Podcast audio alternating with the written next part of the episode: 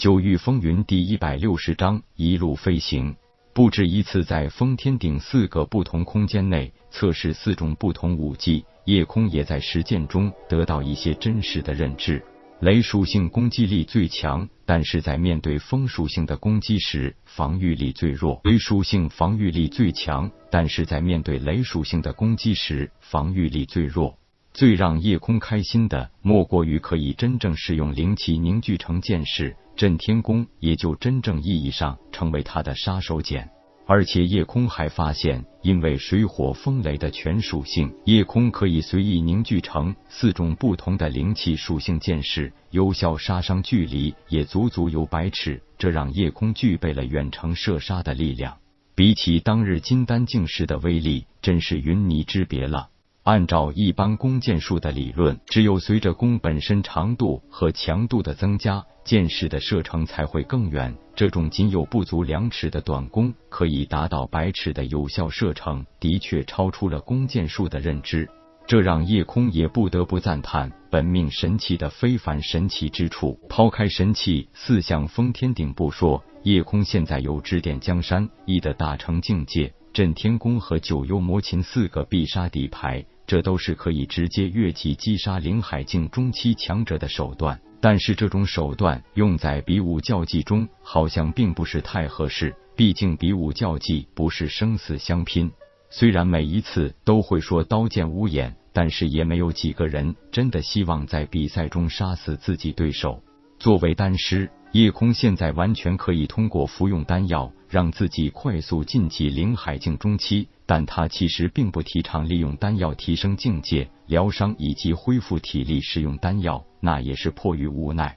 如果在修为晋级时遇到瓶颈不能突破，使用灵丹也无可厚非。如果单纯使用灵药提升境界，那也会影响未来发展的。因为就算是极品丹药，也还是会有极少量单独的这些东西留在体内，想彻底清除很费时费力。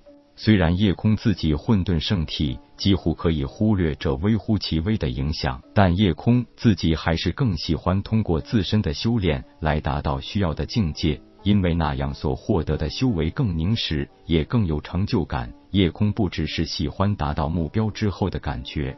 也同样喜欢达成目标的那个过程。过于依赖丹药提升境界，不但有后续清除单独带来的麻烦，同样也会影响武者心智，让武者逐渐缺少了不畏艰难的勇气。他觉得那对于领悟义和指点江山是有很大障碍的。为了快速提升境界而无节制的使用丹药，是一种得不偿失的无聊行为。眼看着球球已经突破到了灵海境中期，夜空压制住了自己也可以突破的灵海境初期巅峰状态。他现在已经习惯了一个自己的修炼模式，那就是先进行无极神罡的淬炼。在经历过那种折磨后，接着进行境界突破，不但更容易，而且连续肉体和境界两重的提升，让夜空更有成就感。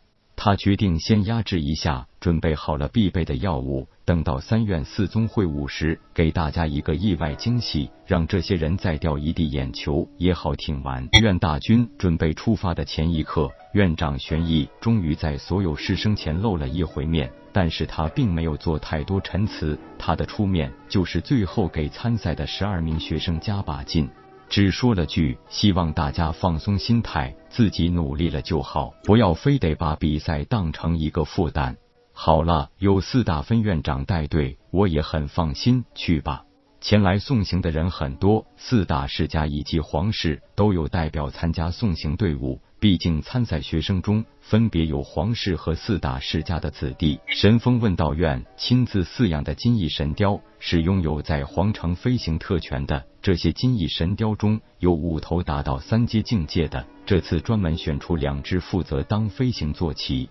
作为前往他国境内参赛的学院，自然不比东道主。除了参赛学生和带队教习，也尽量减少随行人员。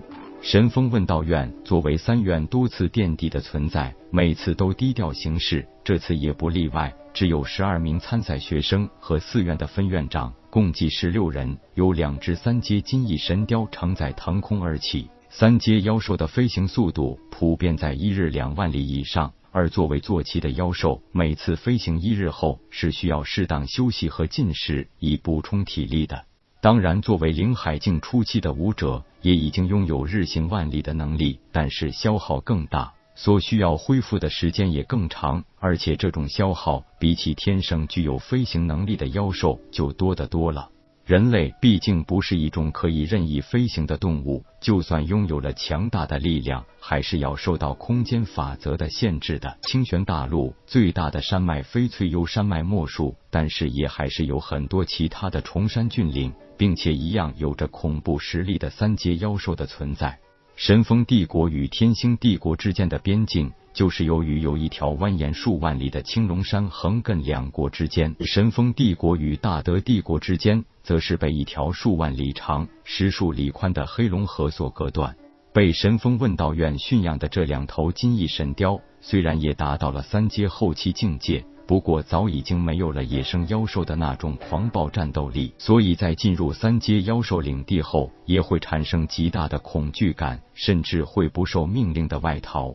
所以在即将进入青龙山脉核心地带前，许飞和江云浩就已经驾驭金翼神雕下落，并收入妖兽带，让大家步行前进。被青龙山脉阻隔，让两国之间基本都是高耸入云的崇山峻岭，这也很大程度上让边关多了一些天险，来防止国外军队的侵扰。当然，就算防守再严密，也是会有疏漏的。而两国之间只有一处比较通畅的狭隘关口，也正是由帝国三大军团之一的龙腾军团负责镇守。一路上，大家都稍微了解了一下关于三大军团的情况。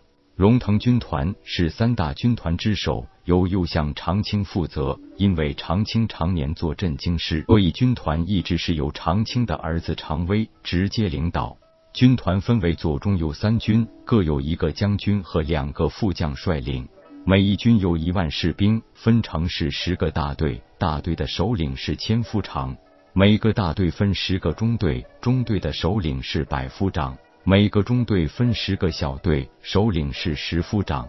虎啸军团由武忠侯王信直接率领，猎豹军团由武义侯陈峰直接率领。这两支军团只分为左右两军，建制与龙腾军团一样，每军一万人，分别驻守在神风帝国西部黑龙河沿岸和东部、北部沿海海域。